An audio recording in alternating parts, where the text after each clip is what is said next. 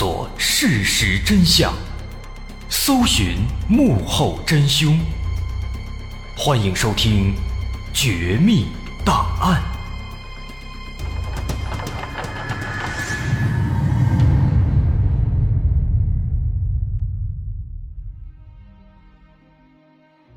还原事实，探索真相。欢迎您继续关注今天的《绝密档案》，我是大碗。在上回我们说到，两个荷兰女孩去巴拿马毕业旅行，却在四月一号上山之后离奇失踪。两个多月以后，有土著居民发现了他们的背包。通过调查背包里手机上的通话记录，警方发现他们从四月一号直到十一号失踪的十一天之内，每天都在不断的拨打报警电话，但因为山里没有信号，始终没能打通。而通过对克里斯的苹果手机的技术调查，警方发现，从四月六号开始，曾有人不断的在克里斯的苹果手机上尝试输入解锁密码，但是都没有输入对，最终没能给手机解锁，导致了手机彻底锁死。由此，警方推测，在四月六号的时候，克里斯有可能已经死亡了，或者也可能是失去知觉了。或走散。那么克里斯的身上发生了什么呢？丽莎娜的结局又是如何呢？为了搞清这些问题，警方开始对背包当中的那部相机展开调查。而当警方取出这部相机之中的全部照片之后，这里面的内容又让所有人都汗毛直立。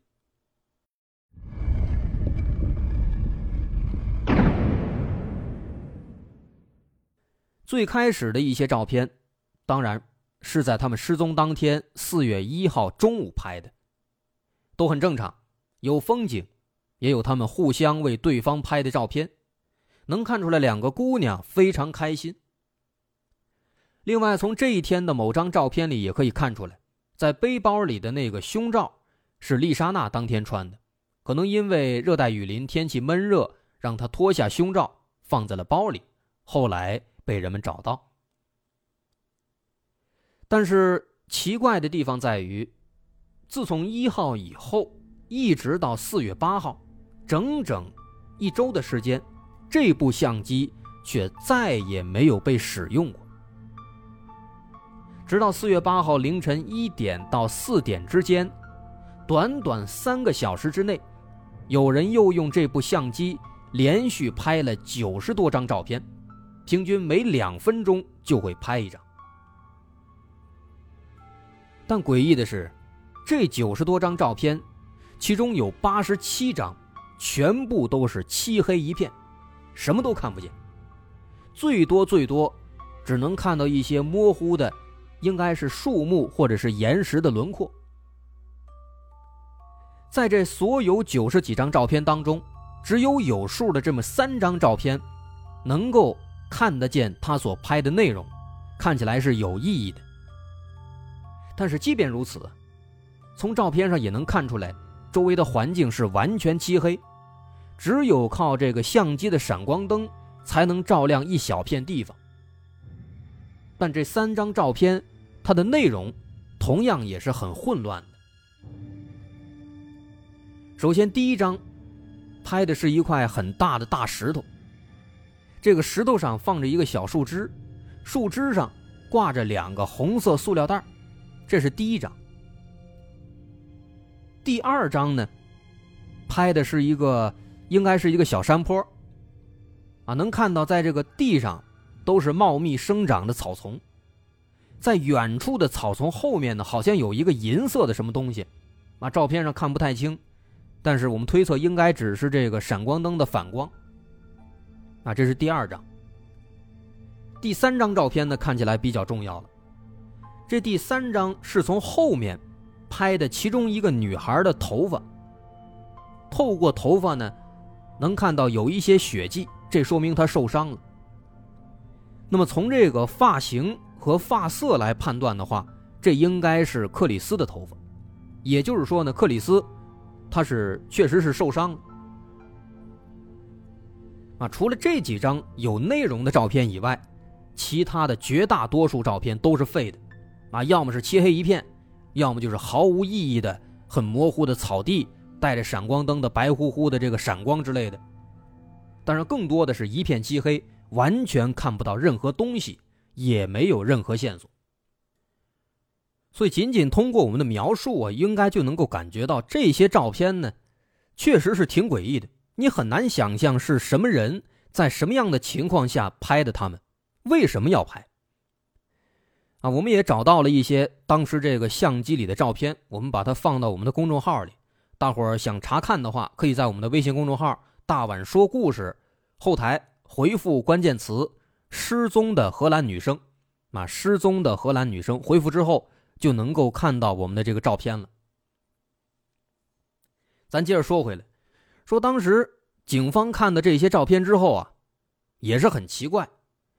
你说按理说，哪怕用这个相机对着周围胡乱的乱按一通，那也应该能够拍到一些周围的树木啊、环境啊才对。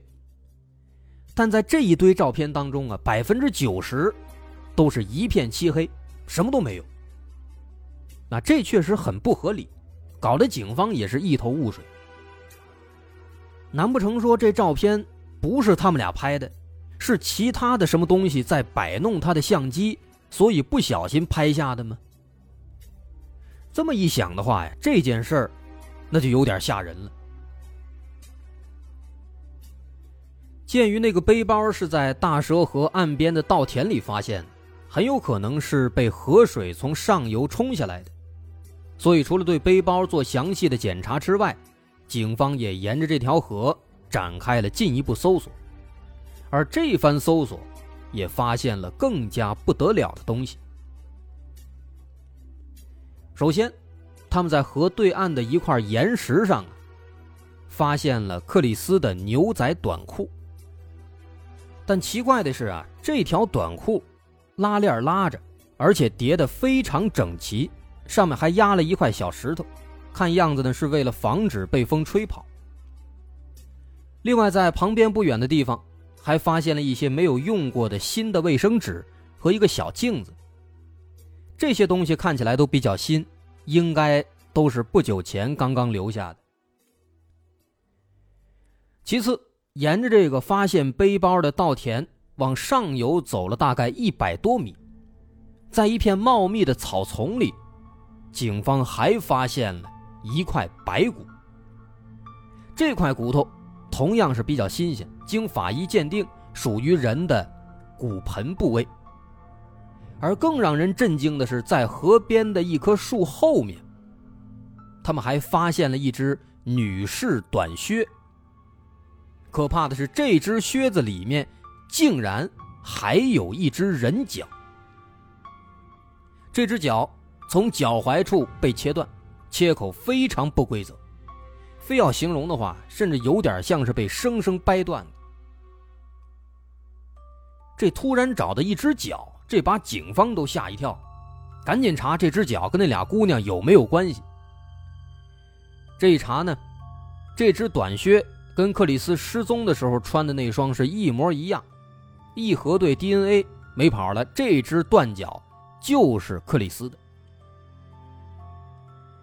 其实调查到这儿啊，这残肢都出现了，不难想象，两个姑娘肯定已经凶多吉少。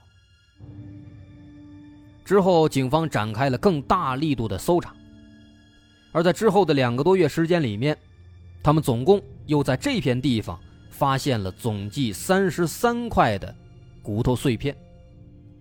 通过 DNA 检验，这些骨头碎片全部都属于失踪的两个女孩。这场面的确非常惨烈，有些骨头碎片上，甚至还带着一些碎肉呢，还有一些呢，却是干干净净的。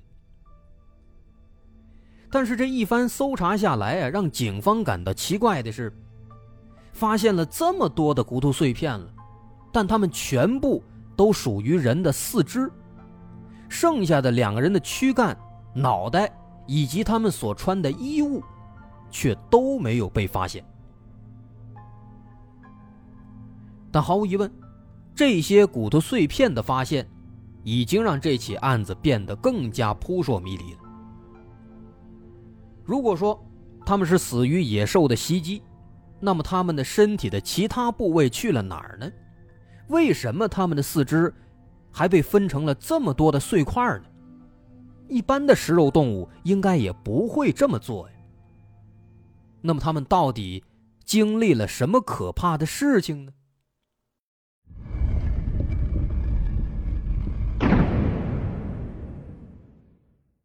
这起事件一出，不管是当地还是在荷兰，都引起了不小的关注，尤其是当地人。很多人在得知两位姑娘失踪以后啊，都自发的组织起来去寻找他们的线索。现在这尸体的一部分已经被找到了，大伙呢也都开始热心的帮忙分析、帮忙寻找，为警方搜集线索。而目前对于这两个女孩的遭遇啊，无非有两种可能性：一个天灾，一个人祸。啊，也就是说呢，可能是一起人为犯罪，或者就是一场意外的悲剧。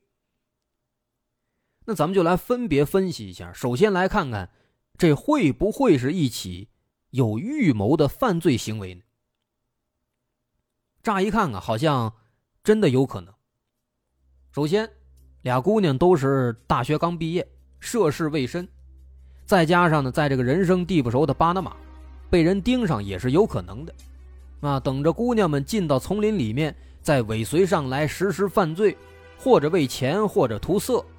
最后杀人分尸，这个情况呢也符合这尸体被分成三十多块啊，而且这个躯干头都不见了，衣物也不见了。从这个角度来看的话，确实有这可能。但是警方进一步分析之后呢，又把这个猜测给推翻了。为什么呢？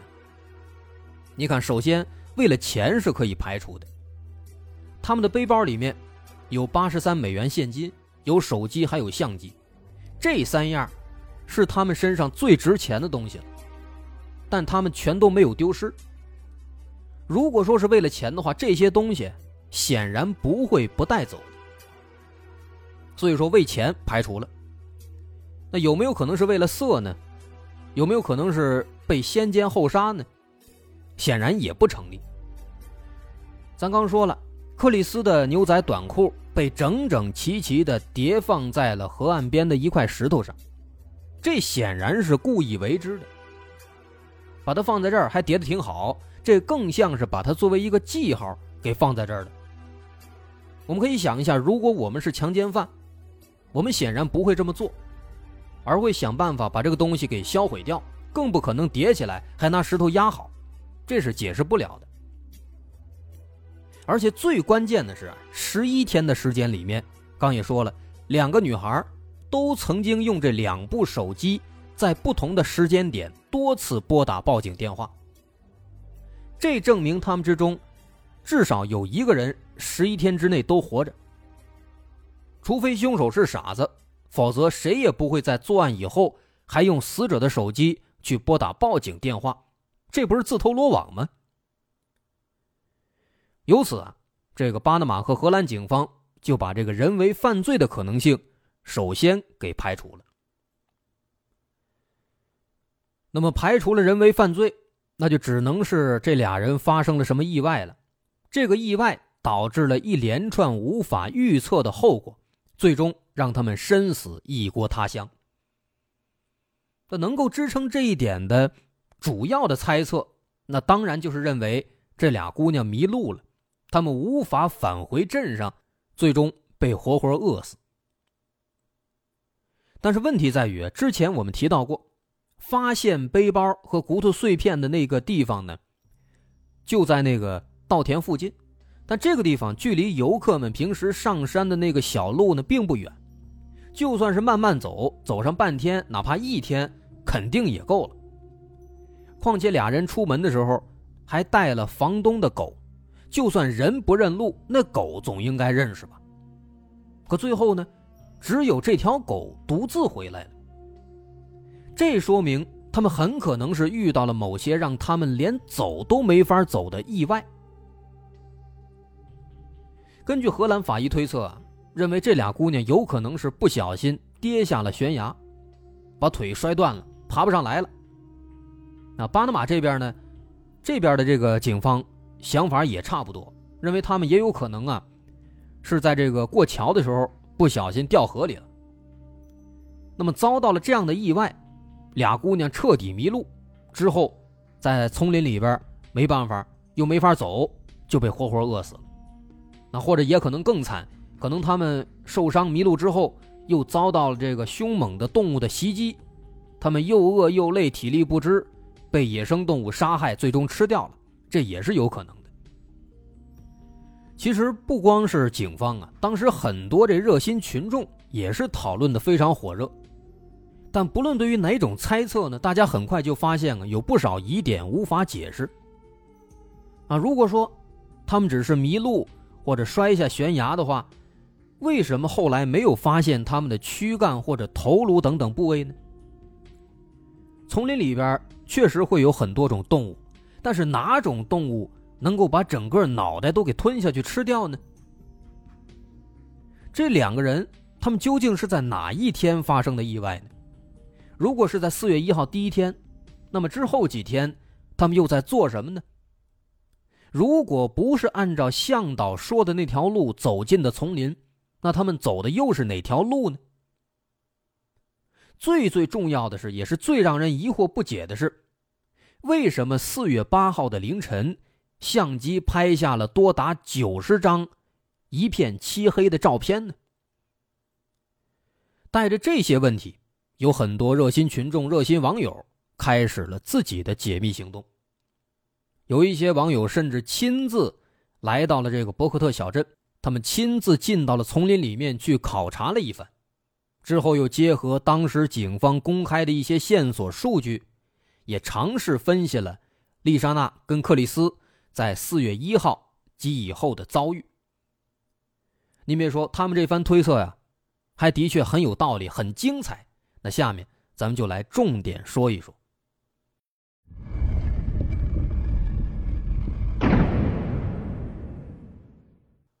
首先，在四月一号中午，丽莎娜和克里斯两个人带着一条狗出发了。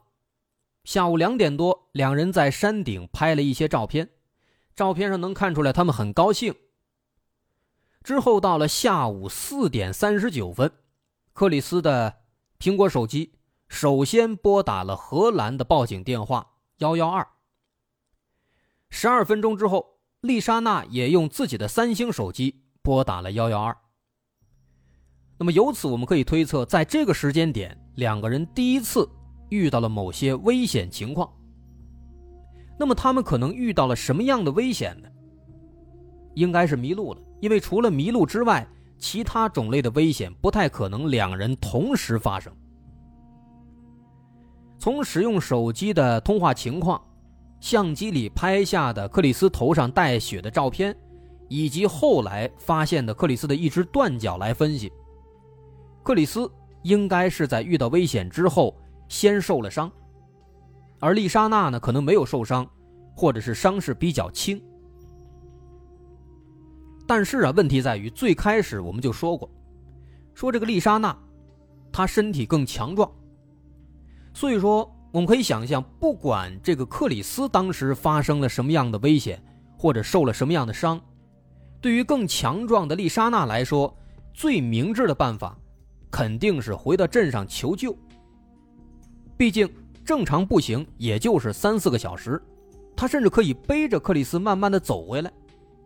退一步想，哪怕这个丽莎娜自己也受伤了，如果认路的话。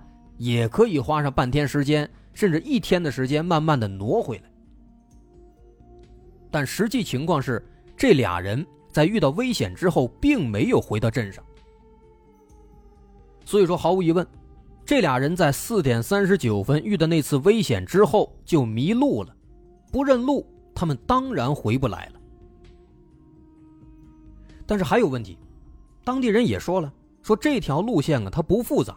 一般来讲，只要沿着小路一直走，是不太可能迷路的。更何况呢，俩人在一起，还有一条认路的狗。那这样的情况下，他们是如何迷路的？这时候有两种可能性。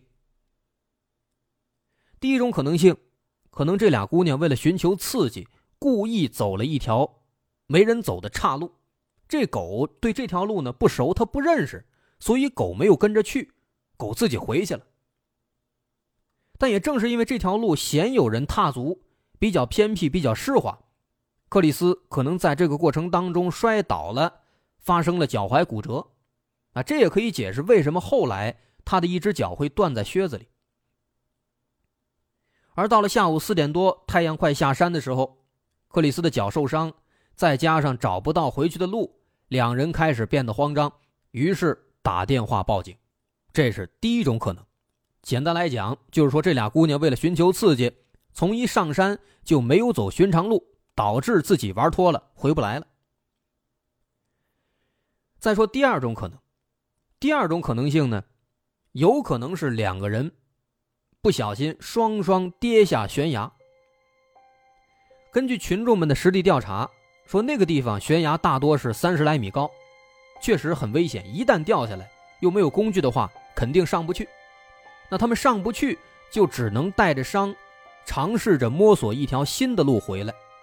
但这何其困难！而克里斯呢，也许就是在这次意外之中跌下悬崖，不小心摔断了脚踝。丽莎娜可能因此也受伤了，但由于身体素质比较好，并不严重。那么跌下悬崖之后，两人发现没法回到镇上了，于是打电话求救，但发现根本没有信号。另外还有一个重要的发现，能够证明这俩人掉下悬崖的可能性呢，确实很大。说有一些人啊，把这个相机里四月八号凌晨拍的那些照片呢。都做了一些调亮处理，发现某一张照片在调亮之后啊，能发现在照片的后面啊，好像有两根绳子。哎，这是什么东西呢？这个人呢就把这个照片拿给当地人看，那当地人看了以后呢，都认为说这两根绳子应该是他们口中所谓的猴子桥。什么是猴子桥呢？其实就是几根架在河上的绳索。如果想过河，就得像猴子一样，抓着绳索慢慢的荡过去，而这桥下面就是波涛汹涌的大蛇河。那这张照片呢，其实它也就进一步说明，两个人在不慎跌落悬崖以后，很快就来到了这条河附近，他们可能打算沿河而下，希望能够走出这片丛林，并且还不忘了在河岸边。留下了一条短裤作为标记，而这件短裤后来也被警方发现了。但是顺着河流走，两个人很快就发现，要想回到镇上，就必须穿过这条大蛇河。然后他们就发现了这个猴子桥。但当时这克里斯啊，已经负伤了，所以说他是没法独自过这个桥的。那可能这个比较强壮的丽莎娜，她应该是背着克里斯过了这个桥了。但是在四月五号晚上，或者是四月六号凌晨，气温最低的时候，在这个时候呢，克里斯应该是受伤比较严重，体力不支，昏迷了，或者是死亡了。而也就是在这个时候，丽莎娜自己的三星手机也彻底没电了。于是他只能拿起这个克里斯的苹果手机。所以说，从四月六号开始，能够发现不断的有人在尝试苹果手机的密码，但是都失败了，只能用它在拨打报警电话。之后可能就是丽莎娜独自一个人在求生了。四月八号凌晨，丽莎娜也许是听到了搜救队的直升机的声音。四月八号凌晨的时候，直升机确实当时在天上飞。那丽莎娜当时听了这个声音以后啊，就想方设法的想让直升机注意到自己，但是用什么办法？她就想到了背包里的照相机，就把这个照相机闪光灯打开，不断的对着这个夜空拍照。一拍照，那灯一闪，飞机没准能看见。那这样的话，也就解释了为什么在四月八号凌晨连续有九十多张漆黑的照片。因为当时他是为了求救，都是在对着天空拍的，天空上一片漆黑，什么都没有。但同时呢，他可能认为这个相机闪光灯亮度不太够，于是，在这个过程当中，他就又把包里的镜子啊等等一切可以反光的东西都拿出来放到大石头上，甚至对着这个已经死亡的克里斯的金色头发都拍了几张，希望能够借助这些亮色的东西反射更多的光。但很可惜，他一连拍了九十几张，直升机还是没有看到他。之后四月九号到十一号，已经跟外界失联一周多了，而人在没有进食、只喝水的情况下，最多只能活一两周。因此可以推测，此时丽莎娜的体力也已经接近枯竭了，但他仍然在坚持。通话记录显示，从七号到十一号，他总共用苹果手机拨打了七十七通报警电话，但没有一个打通。直到十一号，苹果手机的电量也终于用完了，谁也不知道在这之后丽莎娜还活了多久。但毫无疑问的是，她应该是被活活饿死的。他的确也是死了，因为后来那三十多块骨头碎片当中。有属于丽莎娜的碎片，而当丽莎娜和克里斯全部死亡之后，两个人的遗体在湿热的气候当中很快腐烂，一些丛林里的动物开始啃食他们的尸体，但由于克里斯的脚被包裹在厚厚的靴子里，动物们吃不到，所以最终只是从脚踝骨折的地方把它整个咬断了。那很可能在咬的过程当中，动物们带着这只脚奔跑了一段距离，最终导致这只靴子遗落在了那棵树的后面。而当时偏偏又进入了五月份，当地暴雨更加频繁，涨水的河流带走了他们在岸边的遗体和背包。河水湍急，他们的骨架在河流当中的石头上被不断的撞击，一部分被冲到了岸上。卡在树木中间，还有一部分被带到了河流下游，而躯干、头颅等等部位，可能就是在这个过程当中被水冲走了。至于那个背包，背包本身是防水材料的，所以内部没怎么湿，有可能之前被卡在了某些地方，但某一天却和其他的垃圾一起被冲进稻田里，被土著妇女发现。也就有了上节末尾咱们提到的情节。那么这番推测，不得不说很精彩，也合乎情况。也许这就是丽莎娜和克里斯的真实遭遇吧。但直到今天，已经没有人能够真正的弄清楚他们的死因了。我们也只能希望远在天堂的两个女孩，今后不再遭受痛苦。通过这件事情，也提醒大伙工作疲惫，假期出游放松一下身心，这固然是一件好事但荒郊野外之类的地方啊，还是要谨慎选择啊。未知的风景固然很刺激、很美丽，但是未知的危险也可能是致命的。一旦陷入到孤立无援之中，一场美好的假期可能就会变成一场永恒的悲剧。好，那么今天这故事到这儿，咱们就算讲完了。我是大碗，如果您喜欢，欢迎关注我的微信公众号，在微信搜索“大碗说故事”，点击关注即可。本期节目有图片资料，在公众号后台回复关键词“失踪的荷兰女生”就能够查看了。好，那么今天就到这儿，咱们下回再见。